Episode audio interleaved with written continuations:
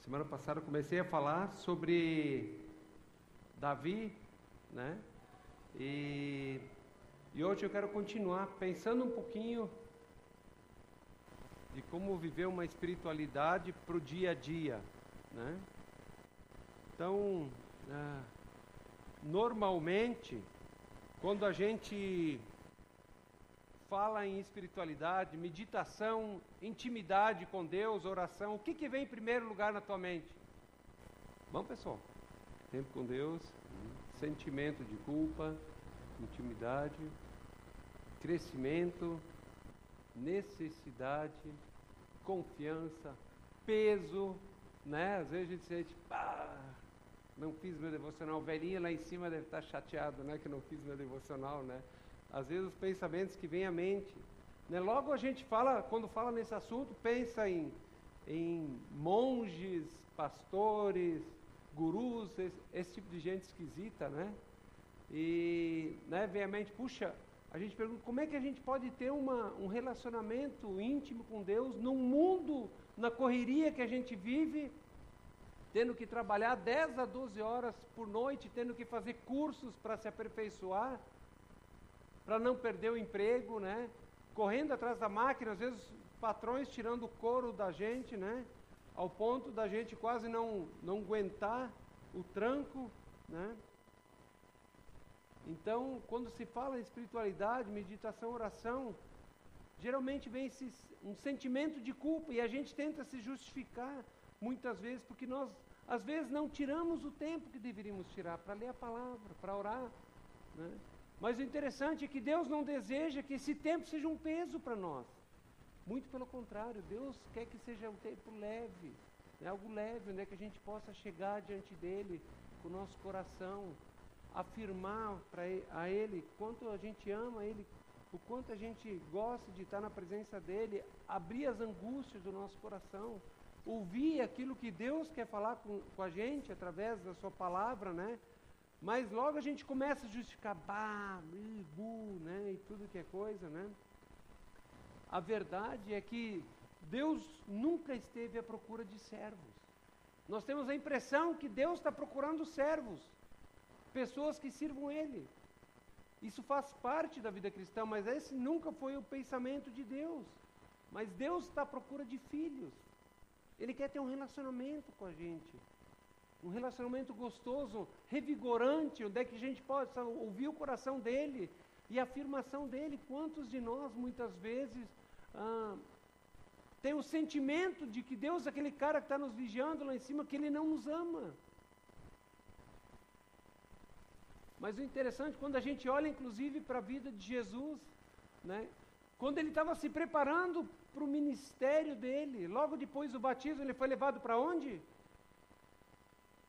Para o deserto.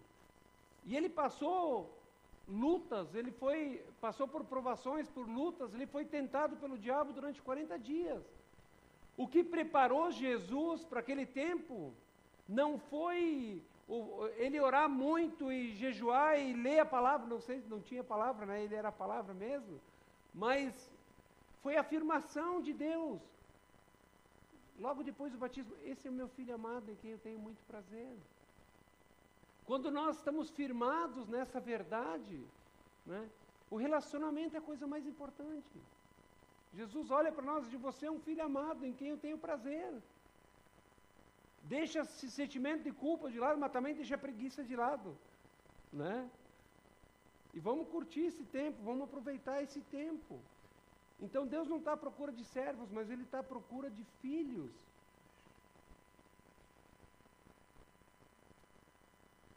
O problema é que muitas vezes a nossa espiritualidade evangélica hoje, o cristianismo se tornou algo individualista. Nós não olhamos mais a palavra quando fala de nós, cristãos, fala nós de santos no plural. E nós muitas vezes olhamos para o cristianismo e vivemos um cristianismo individualista. Colocamos as nossas necessidades em primeiro lugar, em vez de olhar o corpo de Cristo. Quando nós cremos em Cristo, nós somos inseridos no corpo de Cristo. Não existe mais o eu. Tira um membro do corpo, um dedinho, coisa que acontece, ele morre. Nós precisamos uns dos outros, nós, isso é vital. o corpo, sem todos os membros, por menor que seja, todos eles são importantes.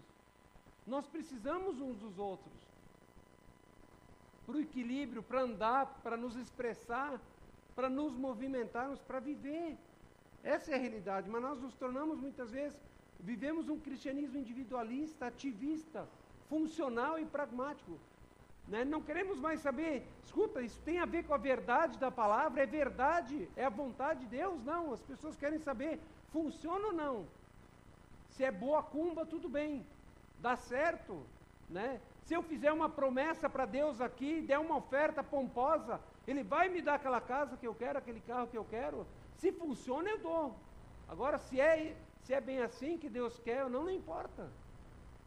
É esse cristianismo que muitas vezes as pessoas vivem. Né? Então, funcional e pragmático. Funciona. Se funciona, eu quero. Né? E eu fico pensando, às vezes, às vezes eu olho as loucuras que eu vejo na TV, eu digo, meu Deus, vou ter que morrer, vou doar os olhos, porque eu não vou, não vou ver tudo nesse mundo. Né? Então a espiritualidade do cristão hoje, muitas vezes, do cristianismo é medida pela produtividade, né? pelo consumo. O que, que eu estou produzindo? O que, que eu estou consumindo? Estou consumindo aquela, os produtos gospel, estou tendo uma vida produtiva, estou fazendo um monte de coisa, venho todo domingo na igreja, trabalho em tudo que é ministério. Muitas vezes, esse cara é espiritual. Ou seja, quanto mais a pessoa está envolvida em programas, nós achamos que isso tem a ver com espiritualidade. Quanto mais funcional os relacionamentos, mais a pessoa é considerada madura espiritual. Agora, o problema é que mais cedo ou mais tarde, todo esse ativismo que a gente faz muitas vezes, ao invés de aprofundar e ter um relacionamento com Jesus, né? Jesus tinha aquela casa onde é que ele se sentia vontade, Marta, Maria, Lázaro. Né? E um dia Jesus foi na casa de Marta e Maria e Lázaro fazer uma visita, ele se sentia bem lá. Quando ele passava por lá, ele ficava na casa deles. E Marta, né, muitas vezes que nem nós, fazendo e acontecendo, varrendo e cozinhando e cuidando, dando comida para passarinho, atendendo a porta, coisa, Jesus estava ali. Eu quero ter um tempo contigo. Eu vim aqui para ter um tempo com vocês. E Maria sentou aos pés de Jesus e ela fica indignada. Gil uma vez fez uma pregação excelente sobre texto. Né? E Jesus diz, olha, Marta, Marta, por que tu está agitado com tantas coisas? Só uma coisa necessária.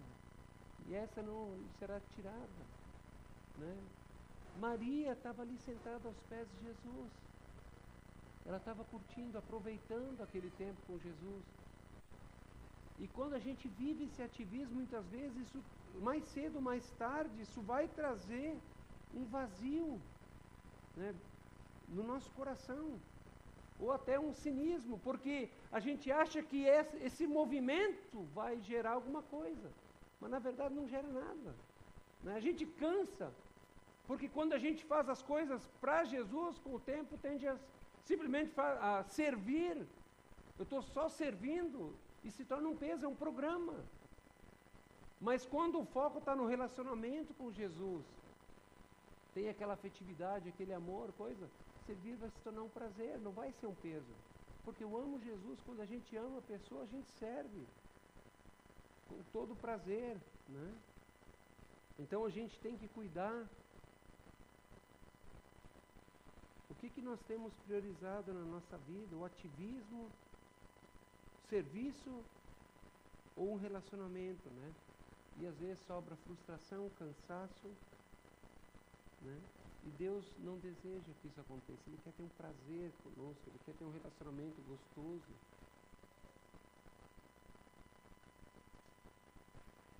Agora, o desafio para nós, como cristãos hoje, é integrar uma espiritualidade, ter uma, viver uma espiritualidade que possa ser encaixada no nosso dia a dia. Uma espiritualidade leve, como Jesus queria. Né? A palavra de Deus diz: tudo que vocês fizerem, seja em ação, em palavra, façam como para o Senhor. A palavra de Deus diz: olha, se comer, não, não vai, não, não estou fazendo para o Senhor, não vale a pena. Às vezes a comida é nossa vida. Jogar futebol pode ser para o Senhor, se eu estou sendo um testemunho ali. Então a Bíblia diz que tudo é espiritual. Só que muitas vezes nós separamos o espiritual do comum. Então, se nós fazemos para o Senhor, se nós estamos construindo um relacionamento pessoal com Jesus, um relacionamento, íntimo, onde é que a gente é transparente, diz aquilo que está acontecendo, abre o coração, não fica fazendo de conta que a gente é uma coisa e está vivendo outra. Porque é isso que Deus deseja. Às vezes Deus pode estar tá ouvindo as nossas razões, para, para, para, para, que não é isso que você quer falar. Não é isso que você está sentindo, não é isso que você está passando. Eu quero ouvir o que está no fundo do teu coração. Não simplesmente ouvir o blá, blá, blá, blá, blá para aliviar a consciência. Então nós precisamos desenvolver um, um, cristianismo que não seja medido pelo critério do ativismo, né, nem pela produção, por aquilo que a gente faz, mas por amizade, amizade com Deus, conhecer a Deus, por comunhão transformadora. O nosso relacionamento com Jesus tem trazido alguma mudança para a nossa vida? Esses anos que você e eu temos andado com Jesus, a nossa vida mudou ou continua a mesma? Se continua a mesma, tem alguma coisa errada. Porque quando a gente conhece Jesus, não vai haver mudança. Não deve haver mudança. Quer dizer, não deve haver mudança. Vão haver mudanças. Não tem como a gente conhecer Jesus e ser a mesma pessoa. Eu tenho me tornado uma pessoa mais amorosa. Eu tenho me tornado uma pessoa mais humilde, mais flexível. Ou continuo com aquela cintura dura legalista. Eu tenho sido mais misericordioso com as pessoas, eu tenho sido mais amoroso. Eu tenho amado as pessoas, independente das atitudes dela. Hoje a gente continua com aquela infantilidade que se agir do jeito que eu quero, eu amo, senão não amo. Deus não age assim com a gente. Né? Então, ah, o relacionamento com Jesus precisa formar o coração de Jesus em nós. Esse é o, esse é o propósito desse relacionamento, né? Às vezes lá em Panambi eu dizia, mas tu não é o filho do fulano de tal, né? É parecido ou em afeição, ou do, no jeitão, ou nos chiques, né? É assim que tem que ser conosco, né? Então, Davi era um dos, é um dos personagens mais citados na Bíblia e mais apaixonantes da Bíblia, né? Tanto como rei, como poeta, como pai, marido, pastor, ele reflete a nossa humanidade. Ele era um cara que nem nós, né, que vivia uma espiritualidade que podia ser encaixado no dia a dia. Não era sem propósito que Davi foi chamado por Deus o homem segundo o coração dele. Agora a pergunta é: o que tinha de tão especial em Davi que Deus chamou ele o homem segundo o seu coração? Mas ao mesmo tempo, né, ninguém é narrado com tantos detalhes na Bíblia muitos deles trágicos. A Bíblia não esconde que Davi foi um péssimo pai, foi um pai negligente, que Davi foi um adúltero, que ele cometeu assassinato. Não esconde os conflitos familiares, mas nós muitas vezes a gente fica se escamoteando, escondendo as nossas lutas, né? Como se espiritual tem que ser um cara que veste uma capa. Não, nós temos que ser gente. O que nos torna espirituais não é não ter problemas, mas ser transparente, ser verdadeiro.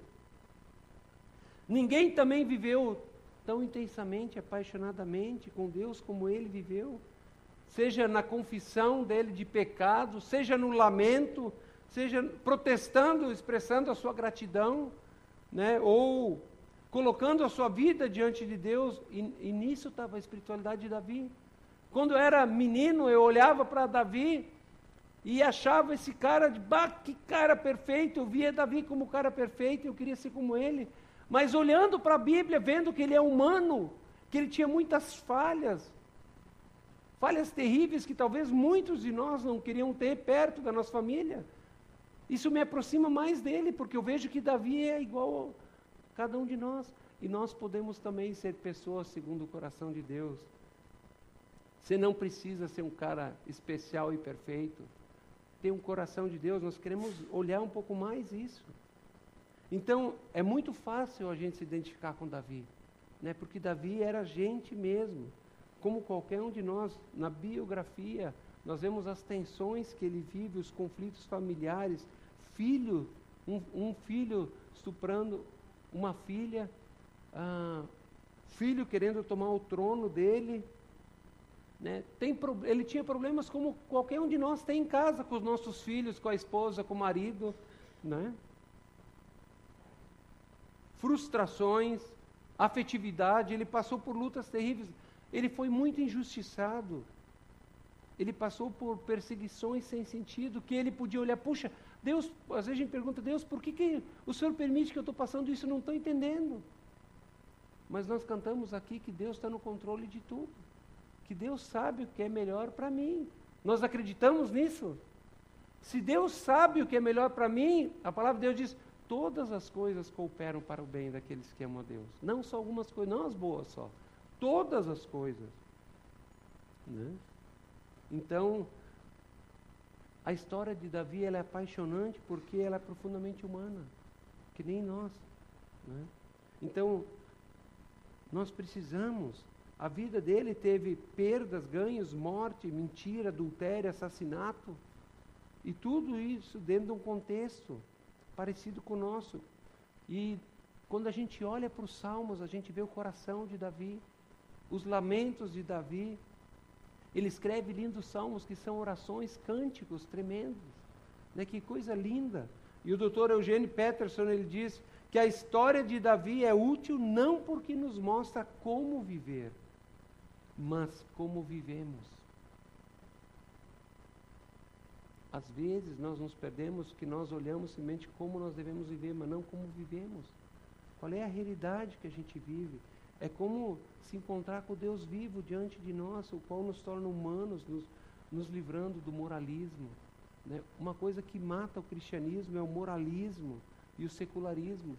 Né? Hoje em dia, na, na pós-modernidade, tem espaço para a espiritualidade, só que Jesus foi colocado para a periferia. Ele não faz mais parte das decisões com quem eu vou namorar, que trabalho eu vou ter, se eu vou ser alguém honesto ou não. Ah, será que quando eu faço os negócios eu só olho para mim, tento tirar um lucro exorbitante ou, ou olho na pessoa que está fazendo o negócio também? Eu tenho me tornado um pai melhor. Então, Davi, ele não é uma vida ideal, mas ele é uma vida real. Alguém que vive honestamente, né? Não, ele, Davi não tentava aparentar uma coisa. Então, para ele, oração, espiritualidade trabalho eram inseparáveis, era uma coisa só. Davi servia a Deus integralmente, né? E, e muitas coisas não se resolveram. Mas quando a gente olha para a história de Davi, todas essas tragédias que ele passou, Davi não teria orado do jeito que ele orou, não teria escrito esses lindos salmos se ele não tivesse passado aquilo que ele passou. Eu e você talvez não seríamos quem nós somos hoje se nós não tivéssemos passado dificuldade. O, o autor do livro, agora me fugiu o nome, aquele. Ah, Aquele padre que, Dalva, tu gosta de ler o livro dele? Brennan Manning. Ele diz num dos livros dele, né, que quando você está no alto mar, no meio de uma tempestade, você aprende a orar. Né? Então são esses momentos que onde é que a gente derrama realmente a nossa alma diante de Deus e, e a gente aprende quem é Deus e quem somos nós, né? Então nós queremos dar uma olhadinha Estou é, atrasado de novo, né? A minha outra parte não está aí, né?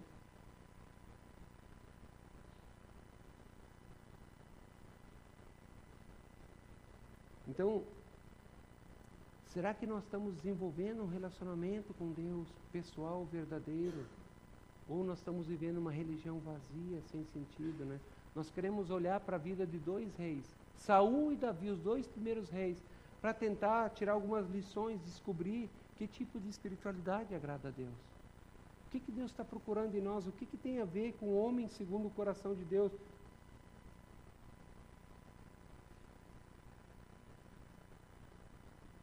Veja, Saul, ele foi o primeiro rei de Israel, né? E foi fruto da escolha humana. Deus vivia com Israel, ele tinha uma teocracia, Deus queria governar sobre Israel. Deus fez Israel para ser um povo diferente, separado para o uso exclusivo. Mas os israelitas chegaram para Deus: Nós não queremos ser igual às outras nações, diferente das outras nações, queremos ser igual, nós queremos um rei. E Saul foi fruto da escolha, escolha humana. Davi, ele foi o segundo rei de Israel e foi escolhido por Deus. Ele foi escolhido por Deus. A palavra diz que ele era um homem segundo o coração de Deus. Em 1 Samuel 13, 14 diz: Mas agora seu reinado não permanecerá. O Senhor procurou um homem segundo o seu coração e o designou líder de seu povo, pois você não obedeceu ao mandamento do Senhor. Deus disse para Saul: Será que Deus se enganou quando ele escolheu Davi como rei? Se vocês fossem procurar um pastor para a igreja aqui, para a aliança bíblica, o Wilson saiu, precisa mais um, o Gil não dá conta. E você soubesse que o cara cometeu adultério, que o cara matou alguém, que a família dele era um pouquinho problemática, vocês iam querer esse cara como pastor? Eu? Não. Será que Deus cometeu algum engano? Não. Né? Interessante que Saul vinha de uma família rica e influente, ele era de grande estatura, dos ombros para cima, diz que ele era alguém belo, não tinha ninguém igual a ele em Israel. Agora, Davi vinha de uma família humilde, era baixinho, ruivinho, de belos olhos, boa aparência e pastor de ovelha. A profissão dele era a coisa mais simples que tinha. Aquele guri que estava em casa, né, o que tinha menos capacidade ia cuidar das ovelhas. Né? Mas interessante que é esse que Deus escolhe. Saul vivia de aparência, ele procurava agradar as pessoas e a si mesmo. 1 Samuel 15, 24, quando Saul é confrontado com o pecado dele, ele diz para Samuel: Pequei, disse Saul, violei a ordem do Senhor e as instruções que você me deu. Tive medo dos soldados e os atendi. Deus disse para eles destruírem totalmente os amalequitas, matar todos, deixar ninguém, nem os animais, era um povo tão impuro que Deus destrói tudo que tem vida. Saul levou o rei dos amalequitas e levaram o melhor do boi, do gado e coisa, com a desculpa de ainda oferecer para o Senhor. Em 1 Samuel 16, 6 e 7, ainda diz, desculpe, é interessante é que até o profeta Samuel, quando Deus manda ungir Davi, ele também se deixou levar por essa aparência. Né? Porque ele vai lá nos filhos de Jessé, manda chamar os filhos, não vamos comer antes de ver quem é o rei. E daí vem Eliabe, um soldado, os três primeiros, os mais velhos, eles lutavam para o exército de Saul. E daí chega Eliabe, bonito, forte, né? um homem, um guerreiro valente. E Samuel olha para ele, certamente é esse que Deus escolheu. E Deus disse, Samuca, negócio é o seguinte, tu está por fora, meu. Né? O homem olha o exterior, mas eu olho o coração e eu rejeitei, não é isso aí não. E passaram todos. Quantas vezes nós nos deixamos levar pela aparência? Nós medimos o valor das pessoas pela aparência. Né? Mas Deus olha o coração. Mas é interessante, Davi, ele tinha essência e buscava agradar a Deus. Em Atos 13, 22, diz: Depois de rejeitar Saul, levantou-lhes Davi como rei, sobre quem testemunhou. Encontrei em Davi, filho de Jessé, homem segundo o meu coração. Ele fará tudo o que for da minha vontade. Davi, ele tinha essência. Davi era alguém diferente. Davi não fazia aquilo que estava na onda. Não fazia o que todo mundo fazia, porque a, a sociedade ditava aquilo, não. Ele tinha o desejo de agradar Deus, diz aqui que ele procurou alguém que faria toda a vontade dele. Em quarto lugar, Saul buscava honra própria. 1 Samuel 15, 12 e 30 diz assim: De madrugada Samuel foi ao encontro de Saul, mas lhe disseram: Saul foi para o Carmelo, onde ergue um monumento em sua própria honra, e depois foi para Gilgal. Ele havia desobedecido a Deus. E ele vai lá e ergue um, um monumento para si. E quando ele é confrontado,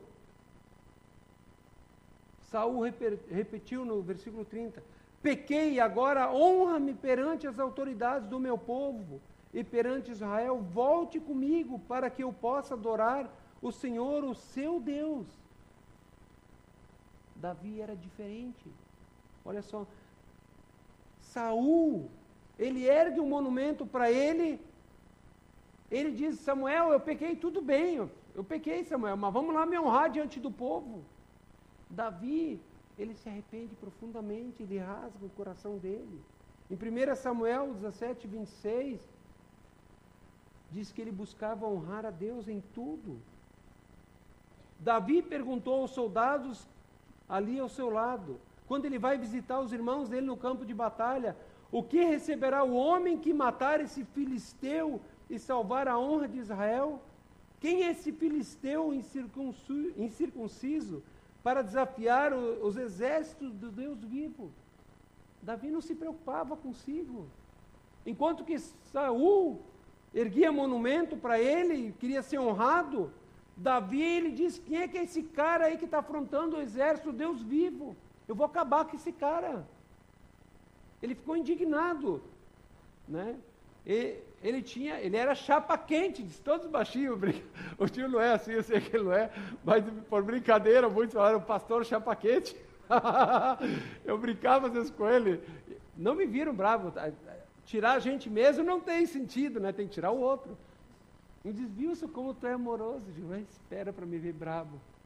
De verdade, você ver. Você não vai gostar. Não é bonito. Né?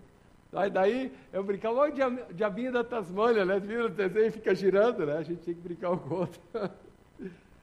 Mas Davi, ele não buscava agradar a si, mas ele buscava agradar a Deus, fazer a vontade de Deus. Ele não queria o trono para ele, ele não buscava a honra, ele queria servir Deus, fazer Deus conhecido.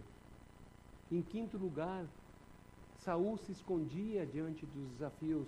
Em 1 Samuel 10, 22, diz: Então consultaram novamente o Senhor, ele já chegou? E o Senhor disse: Sim, ele está escondido no meio da bagagem. Quando Israel pede um rei, eles tiram a sorte, naquela época né, não, é, não é nem a boa cumba, não se preocupe com isso. Né?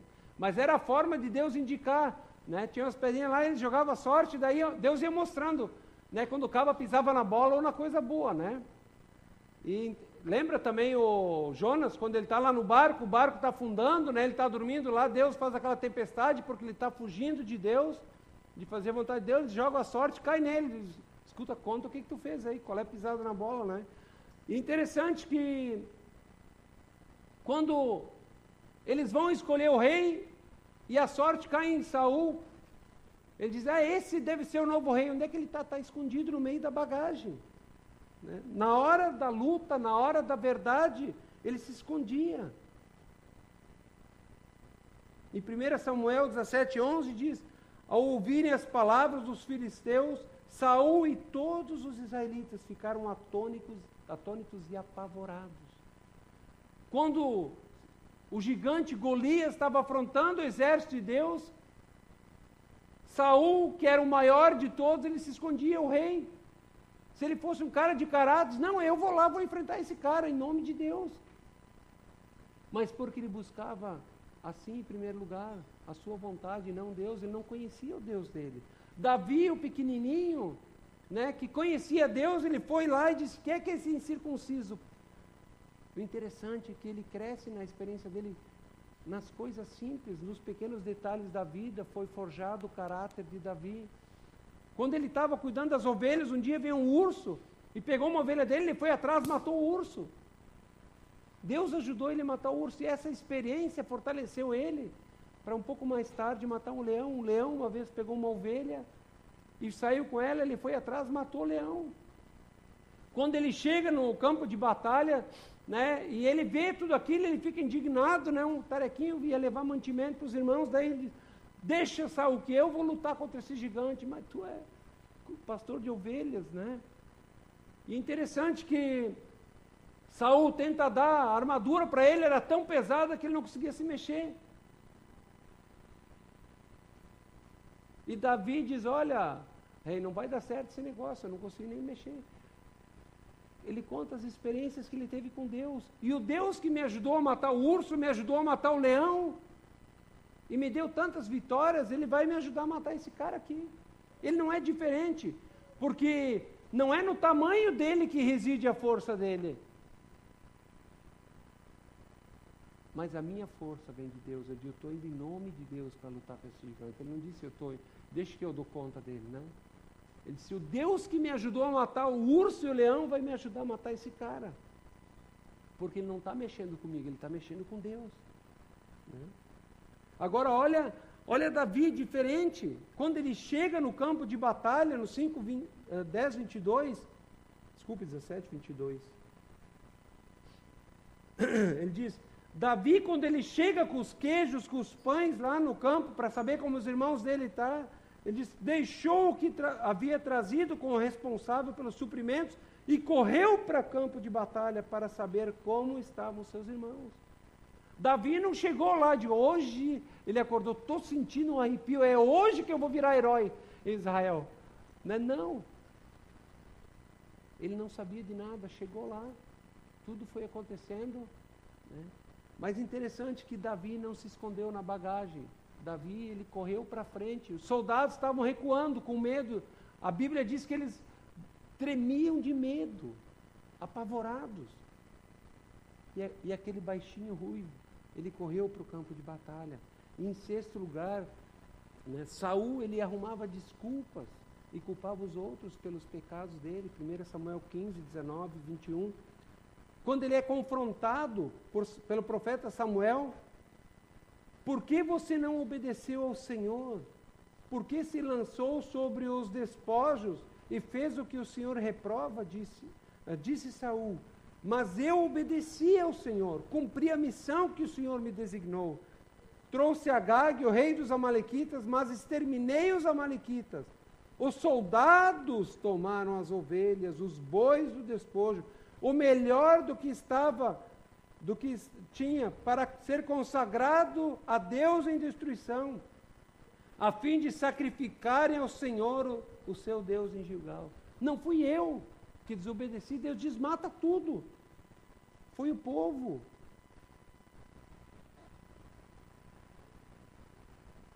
Como é que nós temos agido diante do pecado? Nós temos culpado os outros ou nós temos assumido?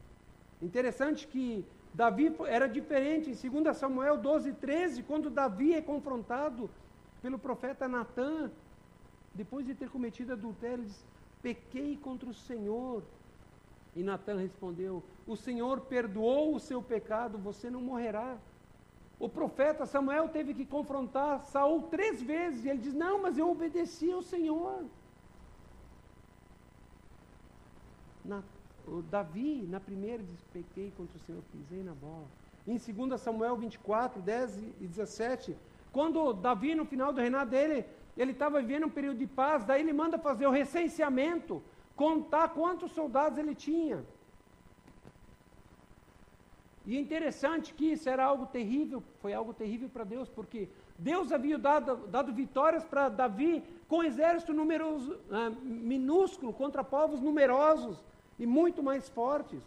Mas o interessante é que logo quando ele mandou fazer o recenseamento, ó, depois de contar o povo, Davi sentiu remorso e disse: Pequei gravemente com o que fiz. Agora, Senhor, eu imploro que me perdoes o pecado do teu servo. Ele nem precisou ser confrontado, disse, ah, pisei na bola, porque ele tinha um coração vivo. Porque cometi loucura, uma loucura tão grande. Ao ver o anjo do Senhor matando o povo, Davi disse ao Senhor: Fui eu que pequei e cometi iniquidade. Eles não passam de ovelhas. O que eles fizeram, Deus? Que o teu castigo caia sobre mim e sobre a minha família. Não castigue o povo, eles não fizeram nada. Em 1 Crônicas 21, 10, Davi disse a Deus: Não fui eu que ordenei contar o povo, Fui eu que pequei e fiz mal. Esses não passam de ovelhas, o que eles fizeram? Senhor meu Deus, que o teu castigo caia sobre mim e sobre a minha família, mas não caia sobre o teu povo. Davi ele se arrependia profundamente. E em sétimo lugar,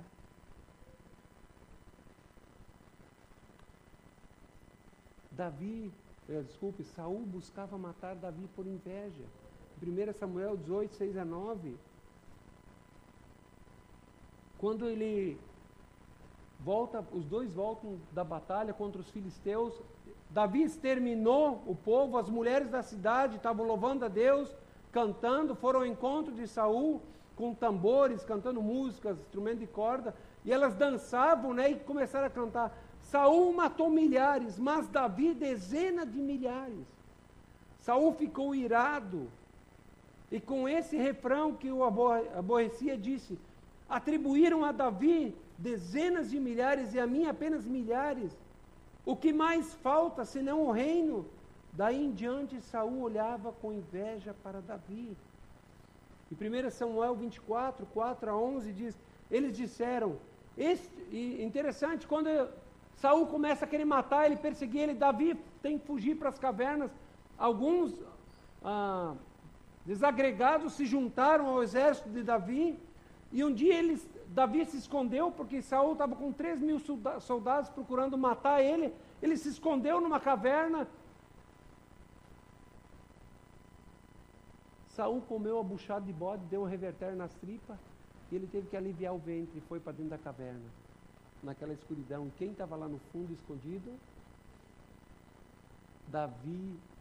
E Davi foi bem quietinho lá, cortou a ponta da, da capa e ele disse: Meu Deus, o que, que eu fiz? Cortei a ponta da capa. E o, um soldado valente disse: Hoje Deus entregou o teu inimigo nas tuas mãos, agora tu pode te vingar e matar ele. Mas interessante que Davi diz: Longe de mim está a, a tocar no ungido do Senhor. O Senhor colocou ele como rei e o Senhor vai tirar. Davi tinha sido ungido rei.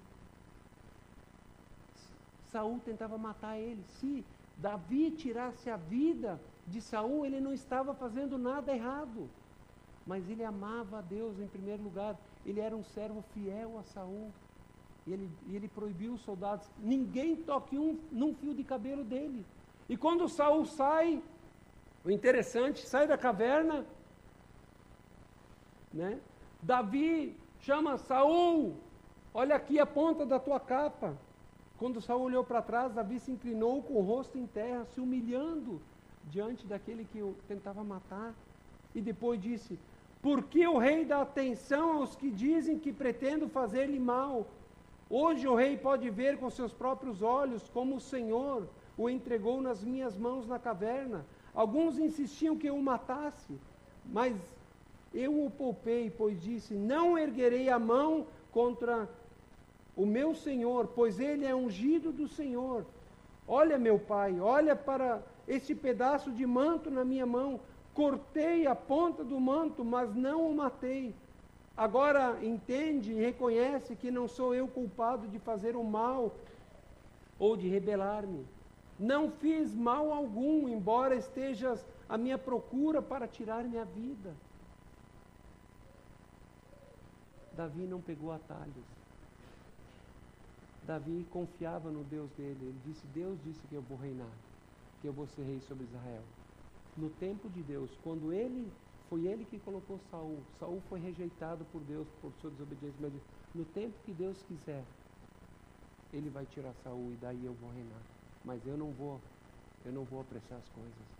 Quantas vezes nós não temos esperado o tempo de Deus no namoro. Aí o galã se aproveita da donzela, né? E daí choros e choros, né? E depois de ah, olha só, não dá nada certo na minha vida, que coisa. Parece que até Deus está me perseguindo, né? Por quê? Porque nós achamos que sabemos o que é melhor para nós. Nós pulamos, nós pegamos atalhos e a nossa vida vira uma bagunça. De, aquilo que Deus tem para nós talvez pode esperar demorar um pouquinho mais do que a gente acha que deveria demorar. mas Deus sempre tem o melhor para nós. Jesus lá no deserto, quando ele foi tentado pelo diabo, o diabo disse, tu és filho de Deus, transforma essa pedra em pão, tu mesmo podes suprir suas necessidades. Deus diz, não só de pão viverá o homem, mas de toda a palavra que sai da boca de Deus. Tem coisa mais importante que satisfazer minha vontade. Jesus recebeu um banquete dos anjos. Nós precisamos aprender a esperar. Em oitavo lugar, Saul se preocupava apenas com o exterior, fazia de conta que estava servindo a Deus, mas não obedecia. 1 Samuel 15, 10 diz: Então o Senhor falou a Samuel: Arrependo-me de ter constituído a Saul rei, pois ele me abandonou e não seguiu as minhas instruções. Samuel ficou irado e clamou ao Senhor toda aquela noite. Samuel ainda teve pena de Saul e intercedeu por ele. E Deus disse: Como eu me arrependo de ter colocado esse cara, ele não faz a minha vontade. Saul diz: Não, estou fazendo a vontade de Deus, mas não obedecia. Se eu e você não estamos obedecendo a Deus, nós não estamos fazendo coisa alguma.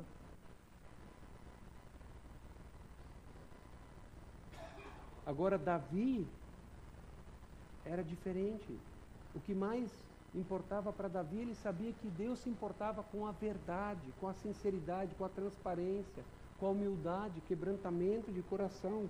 Salmo 51, 6, 16, 17, Davi diz: Sei que desejas a verdade no íntimo, no coração me ensinas a sabedoria. Não deleitas, não te deleitas em sacrifícios, nem te agradas com holocaustos, senão eu os traria. Os sacrifícios que agradam a Deus são um espírito quebrantado, um coração quebrantado e contrito. Deus não desprezarás. Deus não se deixa impressionar com uma oferta pomposa, com sacrifícios, com muito blá blá blá, mas com um coração humilde, transparente, que se arrepende como Davi quando é confrontado pelo pecado, que confessa o pecado prontamente, que não justifica o seu pecado, mas simplesmente ele assume o seu pecado. Concluindo, eu gostaria de dizer que Deus não está à procura de pessoas habilitadas. O Gil falou, nós estamos indo para Taquara e diante da grande perda que nós tivemos com o João. Né? João era alguém que pegava junto com a gente né, no ministério, que servia, serviu tantos anos de maneira fiel. E daí nós estávamos no meio dessa decisão e aí continua. E todo mundo disse sim, se Deus falou que você deve ir, Deus vai suprir. E Deus, eu tenho uma boa notícia para vocês, Deus começou a levantar líderes. E sabe quem são esses líderes? São vocês, gente boa. Está cheio de líder aí. Deus não está à procura de pessoas habilidosas. Davi fazia a coisa mais simples, que ninguém queria fazer. Mas ele está à procura de pessoas dispostas a servi-lo. Não, não está à procura de pessoas habilidosas que estão dispostas a servir ele com os seus recursos, porque nós não temos nada. Aquilo que nós temos é palha. Ou seja, com recursos materiais e espirituais. Deus nos chama para contribuir com o reino, com a nossa vida, dons, talentos, recursos, sim, mas Ele não precisa de nós. Agora Ele está à procura de pessoas humildes, que reconheçam as suas limitações, que têm medo, e porque têm medo não vão se jogar com a sua própria força, mas estão dispostos a confiar em Deus. Deus. É interessante né, que Deus procura pessoas humildes. Ele não chama os mais capacitados, mas aqueles que são inseguros, aqueles que têm medo, não sei se vou dar conta, mas Ele está procurando pessoas humildes que estão dispostas a confiar nele, no grande Deus, para serem usados como instrumento nas suas mãos. Nós precisamos exercitar os nossos músculos espirituais, que nem Davi. Uma experiência levou a outra. Nós chegamos lá em Taquara, já descobri as coisinhas lá na vizinhança. Andei fazendo levantamento, né? Eu, eu, descobri que tem uma vizinha na esquina que faz macumba. Eu digo, vou fazer boa cumba aqui então. Vou, vou equilibrar o negócio aqui. Né? Tem pessoa que vem que ele fala, ó, oh, aquela ali é macumbeira. E daí já vi os capeta lá e fala, uh, né? Mas daí eu disse, rapaz, E interessante, Viviane disse que quando ela entrou naquela casa, ela sentiu paz. Eu digo, é ali o nosso lugar. E eu, a gente já começou a orar por essa mulher. Né, alguns, a, a, a Rebeca, a Hannah não pode saber, né? Porque a Hannah já vê o diabo, né? Se pensa, né? A gente confunde, é uma pessoa com coração sedenta que precisa de Deus. Né? Então, você está morando no lugar onde você está, você está na igreja aqui porque Deus quer usar você para edificar a obra. E quando ah, chegou no momento de, da decisão, o pessoal disse, Deus vai levantar os líderes. E, e eles estão aqui. Se cada um aqui botar a mão no arado, essa igreja vai crescer, vai arrebentar. Não é que nem a Viva diz, nós não estamos indo para lá, eu não, eu não sou o, o 10 que está indo para Taquara, estão mandando cabeça de bagre para lá. Mais um, né? Eu digo, o pastor é o pecador que Deus manda na frente. Né? Essa é a diferença, né?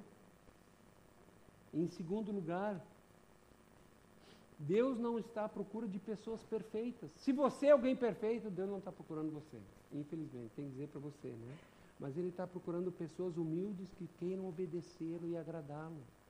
Se você quer agradar a Ele, obedecê-lo, vai pisar na bola assim como Davi. Mas Davi queria agradar a Deus em tudo. Davi tinha uma qualidade, ele não largava de Deus, ele estava no fundo do poço, mas ele não largava. E o interessante, no Salmo 51, versículo 11, né, Davi não tinha medo de perder o trono, mas ele diz: Deus, só não retires de mim o teu espírito, porque para ele o relacionamento com Deus era a coisa mais importante. Ele só tinha medo de perder o relacionamento dele com Deus. Em 1 Samuel 15, 22, 23, Samuel responde a Saul quando ele disse: Olha, nós trouxemos o rei, mas vamos matar ele aqui mesmo. Então, e o povo trouxe o melhor para sacrificar para Deus. Nós estamos dando para Deus, às, vezes, aquilo que é imundo. Nós o que, que você tem dado para Deus? O que, que nós temos oferecido para Deus? Às vezes nós estamos oferecendo as sobras, as migalhas para Deus, dizendo que Deus é desprezível. Lê Malaquias, o livro de Malaquias te desafia, só tem aquela coisa, traga as ofertas para Deus, mas traz ali. Deus disse que era para trazer o melhor animal para sacrificar para Deus, o animal mais lindo de um ano, macho perfeito, porque Deus é santo, merece o melhor. Eles estavam trazendo o animal cego, vesgo, doente e oferecendo para Deus. O que, que nós temos oferecido para Deus da nossa vida, dos dons e talentos que Deus tem colocado para nós? O que, que nós temos oferecido dos recursos financeiros que pertencem a Ele? O que, que nós temos feito? Será que nós estamos dando migalhas? Samuel diz para Saul: Acaso tem o Senhor tanto prazer em holocaustos, em sacrifícios, quanto em se obedeça a sua palavra? A obediência é melhor do que sacrifício, e a submissão é melhor do que a gordura de carneiros. O que Deus espera de mim e você é obediência.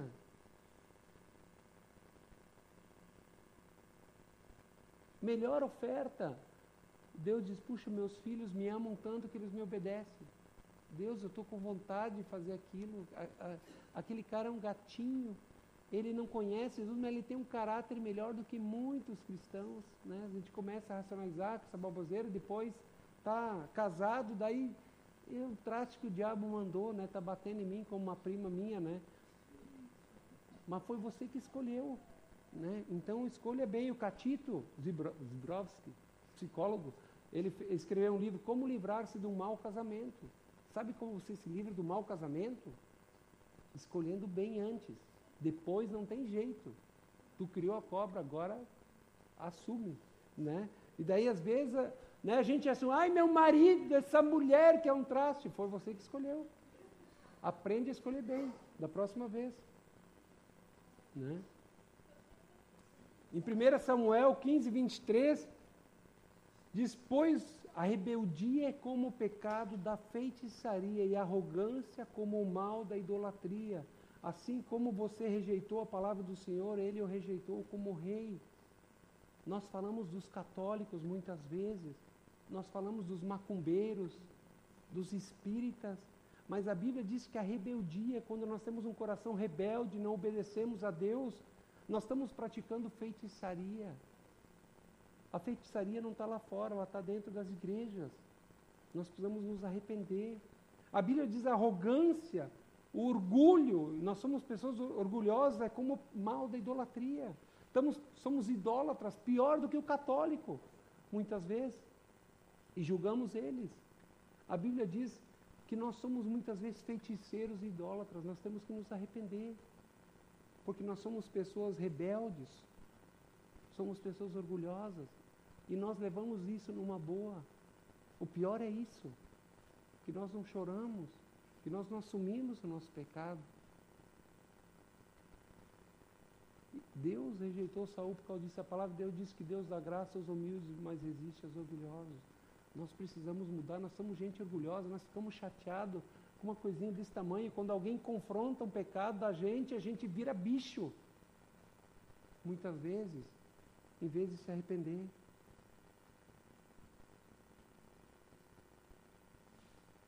Em terceiro e último lugar, graças a Deus, você tem se arrependido quando confrontado com o teu pecado, ou você tem justificado e você fala mais alto para a pessoa se encolher?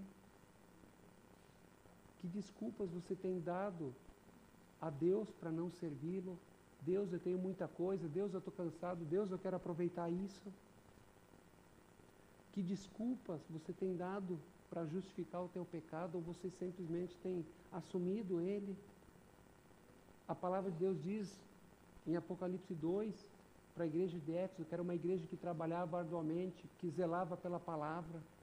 Deus diz para ele: Olha, vocês têm resistido, desmascarados os falsos profetas, têm trabalhado arduamente, têm sofrido perseguição e têm aguentado firme, mas eu tenho uma coisa contra vocês: vocês abandonaram o meu primeiro amor.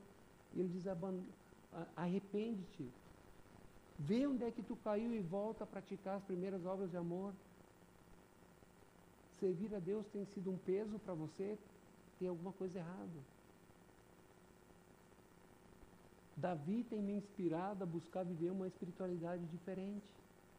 Deus não está procurando pessoas perfeitas, Ele está procurando gente de verdade, gente simples, humilde, falha, mas que esteja disposto a amar Ele, não largar dele, e toda vez que cair, se levantar e continuar na batalha. Davi disse: Olha, eu prefiro morrer lutando contra esse gigante do que ver ele afrontando Deus. Davi estava disposto a morrer por Deus. Se eu e você não estamos vivendo, Paulo diz: morrer é lucro, viver é Cristo. Se eu não vivo para Cristo, morrer não é lucro. Então, para Deus, o que importa é o relacionamento com Ele, se nós amamos Ele em primeiro lugar. O resto é bobagem. Né? É isso que um pai espera dos filhos, que Deus possa estar nos abençoando e que nós possamos nos tornar um homem segundo o coração de Deus e viver essa espiritualidade verdadeira. Que nós possamos deixar de ser religiosos, praticantes de feitiçaria, de idolatria e possamos ser servos do Deus vivo que estão dispostos a dar vida por Ele. Nós, Jesus não chama a gente para dar vida pela igreja, porque aquele que precisou dar vida pela igreja já deu mas Ele quer que a gente ame Ele em primeiro lugar. Né? E ofereça a nossa vida em sacrifício vivo, santo e agradável a Ele. Assim Ele vai usar a gente. Nós esperamos que vocês orem por nós lá em Taquara, né? que vocês visitem a gente lá em Taquara, que vocês levem a carne junto e, e vão nos visitar lá. E para a gente ter um tempo gostoso, a gente gosta de visita, muitos têm ido visitar a gente na celebração, é um prazer. Mas vamos fazer assim, não vamos todo mundo no mesmo dia, tá? Porque senão vai esvaziar aqui, né? Tá bom? Vamos orar. Obrigado, Pai amado, porque Tu és um Deus tão maravilhoso. Obrigado porque a Tua palavra é tão simples. E aquilo que o Senhor espera de nós, a palavra do Senhor diz que Teu fardo é leve, o Teu jugo é suave. O Senhor quer ter um relacionamento conosco. Senhor não quer que a gente carregue esse fardo da religião. Então nos livra, Pai, nos perdoa, Senhor, que muitas vezes temos sido rebeldes, temos insistido no nosso pecado, insistido na nossa independência e ainda dizemos que servimos o Senhor. Nos perdoa, Pai, nos gera um quebrantamento no nosso coração, de tal maneira que a gente venha se arrepender e mudar de atitude, Senhor, e venhamos servir o Senhor de todo o coração, como o Senhor merece, Pai. Que cada um aqui forma o teu coração para que sejamos homens e mulheres segundo o teu coração, eu quero pedir também, Deus, que tu levantes um exército de servos aqui, Pai. Que nós possamos, a cada dia, quando nós nos levantarmos e irmos para o nosso trabalho, a gente possa dizer, Deus, estou indo em teu nome, me dá experiências, me usa ali onde é que eu estou, no lazer, na escola, em todo lugar. Levanta novos líderes aqui, Pai. Usa cada um abundantemente. Nós queremos te servir. Não passamos de servos inúteis, Pai, mas obrigado porque podemos ser chamados de teus filhos e te servir, servir o Deus Todo-Poderoso, Pai. Transforma a nossa vida, Pai, que nós venhamos viver uma espiritualidade não que afasta as pessoas do mundo, mas que atrai elas para o Senhor, porque elas possam ver que nós somos gente de verdade, não gente sem problema, mas gente que assume o seu pecado, as suas lutas, as suas fraquezas, mas que se colocam diante do Senhor, estão dispostas a ser transformadas, Pai. Nós pedimos isso e te agradecemos no nome precioso de Jesus. Amém. Que Deus abençoe uma ótima semana.